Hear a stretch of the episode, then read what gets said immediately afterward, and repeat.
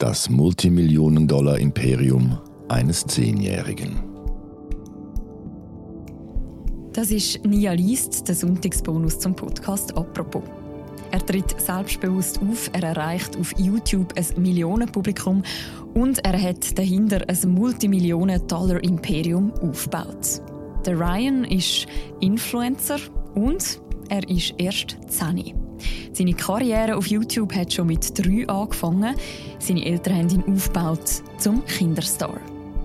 Kinderinfluencer auf YouTube. Das Phänomen hat die freie Journalistin und Magazinautorin Annabelle Hirsch fasziniert und verstört.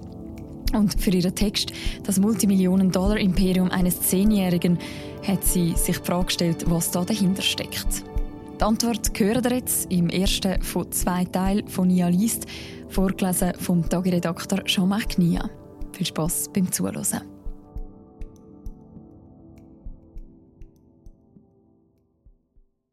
Seit Ryan drei Jahre alt ist, wird seine Kindheit von den Eltern auf YouTube ausgeschlachtet. Die Videos werden millionenfach geklickt. Ein verstörendes, aber auch faszinierendes Phänomen. Man muss es gesehen haben, um es zu glauben. Diesen Satz sagt die französische Schriftstellerin Delphine de Vigan immer wieder, während sie von jenem Tag erzählt, an dem sie, ein bisschen wie Alice im Wunderland, durch Zufall in eine Parallelwelt rutschte. Ich war spät von einem Interview heimgekommen, erzählt sie, und hatte aus Reflex den Fernseher eingeschaltet. Ich wollte nur kurz die Nachrichten schauen, als ich auf eine Dokumentation stieß. Ein Fernsehteam begleitete zwei Geschwister, sie waren etwa sechs und zehn Jahre alt, in ein Einkaufszentrum, wo die beiden offenbar zu einer Signierstunde eingeladen hatten. Als die Geschwister dort ankamen, hätten über hundert Kinder sie empfangen, als seien sie Popstars. Es habe Schreie gegeben, Tränen, flehende Hände, aufgeregte kleine Körper, die hin und her tippelnd in einer Schlange standen. Eine Stunde lang, vielleicht zwei, nur um ein Autogramm oder, wer weiß, sogar ein Foto mit den beiden zu ergattern. Es war, als seien sie die Beatles, sagt de Vigan und zeigt schon durch diesen Vergleich, dass sie aus einer anderen Zeit stammt als jene, die sie auf ihrem Bildschirm beobachtete. Sofort seien ihr allerlei Fragen durch den Kopf geschossen. Wer sind diese Kinder? Was können sie? Warum habe ich noch nie von ihnen gehört? Warum lösen sie solche Begeisterung aus? Delphine de Vigan, 56 Jahre alt, gebürtige Pariserin und eine der bedeutendsten Schriftstellerinnen Frankreichs, griff zu einem Heft, notierte die Namen der Kids und tauchte in den nächsten Tagen und Wochen immer tiefer ein in diese Welt, die ihr bis dahin fremd gewesen war und die schon bald zum Thema ihres neuen Romans Die Kinder sind Könige werden sollte. Die Welt der Kinderinfluencer. Jeder, der ein Smartphone, einen Instagram- oder TikTok-Account besitzt oder auch nur regelmäßig in eine Zeitung schaut, weiß, dass das Internet in den letzten Jahren neue Jobs generiert hat. Die Möglichkeit, sich dank Social Media und YouTube die Warholschen 15 Minutes of Fame abzuholen, sind heute größer denn je. Wer über ein besonderes künstlerisches Talent verfügt und Glück hat, kann durch einen Clip im Netz über Nacht berühmt werden. Und wer nichts kann, weder singen, noch tanzen, noch malen, noch dichten, noch Schauspielern, noch sonst irgendeine Disziplin herausragend gut beherrscht, hat die Option, durch das Zur-Schaustellen und Inszenieren seiner selbst, seines Lebens, seiner Familie, seiner Reisen und Klamotten eine Gefolgschaft anzuziehen und damit, je nach Höhe der Followerzahlen, Geld zu verdienen. Teilweise sehr viel davon, bis zu mehreren Millionen Euro im Jahr. Und genau, man nennt diese Leute, die ihren Alltag oder etwas, das für andere auf befriedigende Art und Weise danach aussieht, für die Blicke anderer öffnen, Influencer. Ihr Einfluss ist, wie der Name schon sagt, groß, in einigen Bereichen sogar größer als der der traditionellen Medien, was wahrscheinlich daran liegt, dass die Produkte hier nicht von unnahbaren Unbekannten oder unerreichbaren Stars angepriesen werden, nicht von Models oder Kritikerinnen, sondern von jemanden, den die Betrachter zu kennen glauben. YouTube ist die beliebteste Seite bei Kindern. Es ist, als würde eine Freundin, deren Geschmack und Lifestyle man bewundert, einem ihre neueste Entdeckung ans Herz legen. Der rechtlich verpflichtende Verweis, es handle sich um eine bezahlte Werbung, ändert wenig an dem Eindruck, es sei eine ernst gemeinte Empfehlung und der Schlüssel zu einem glamouröseren Leben.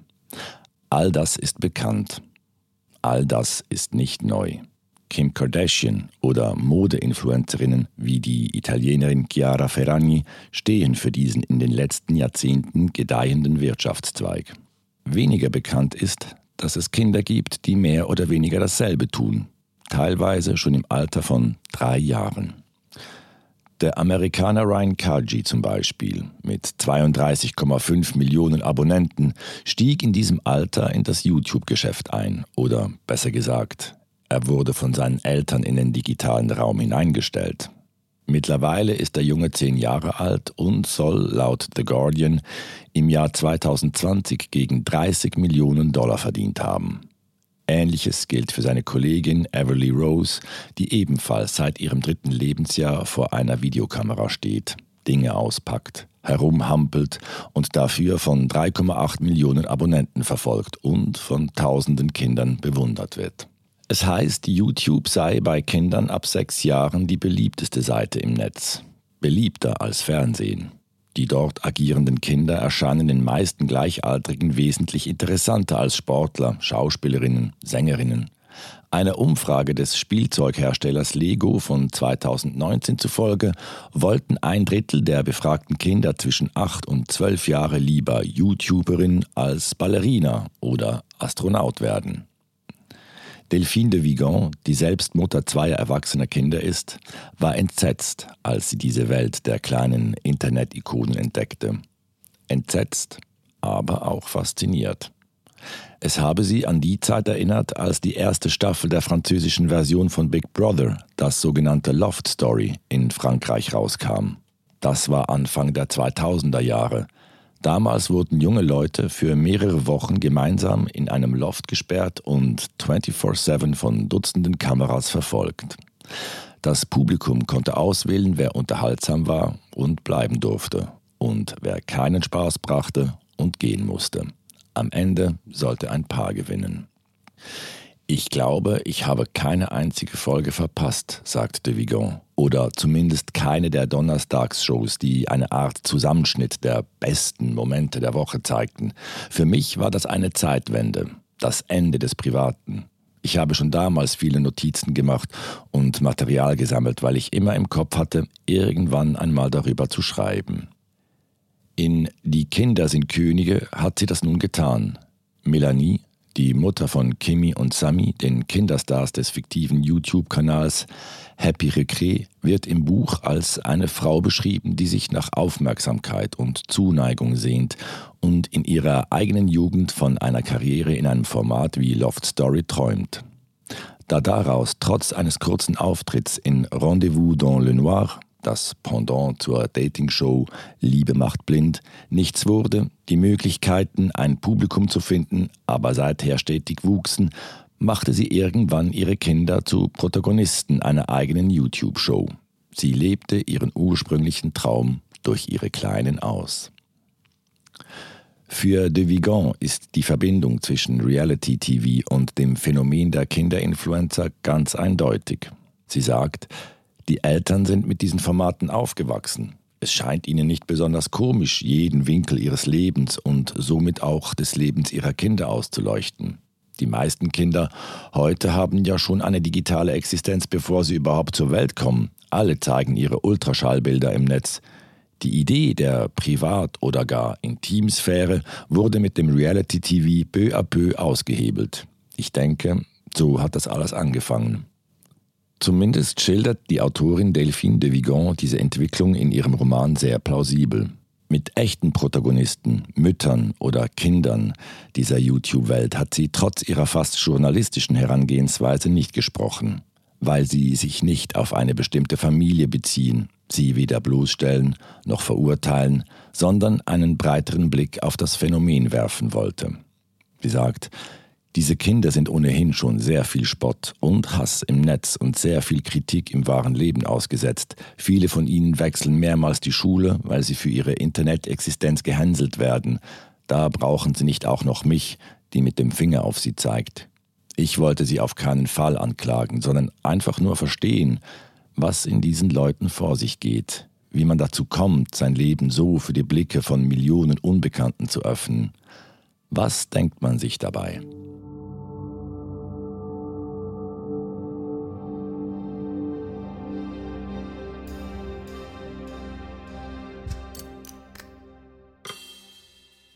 Immer happy, immer ready to go. Statt die Leute zu befragen, schaute sie sich tagelang Videos von ihnen an.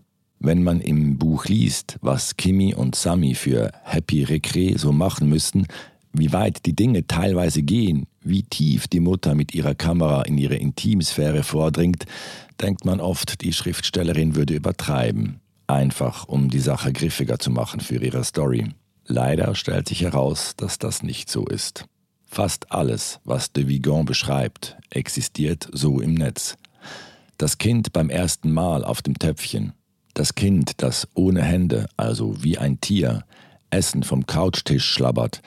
Sie hat recht, wenn sie wiederholt, man müsse es sehen, um es zu glauben. Menschen mit Kindern scheinen, so erzählt sie es jetzt, seit ihr Buch erschienen ist, recht entsetzt festgestellt zu haben, was ihre Kleinen da die ganze Zeit auf YouTube gucken. Es ist ja auch perfide, meint sie. Auf den ersten Blick sieht es vollkommen harmlos aus.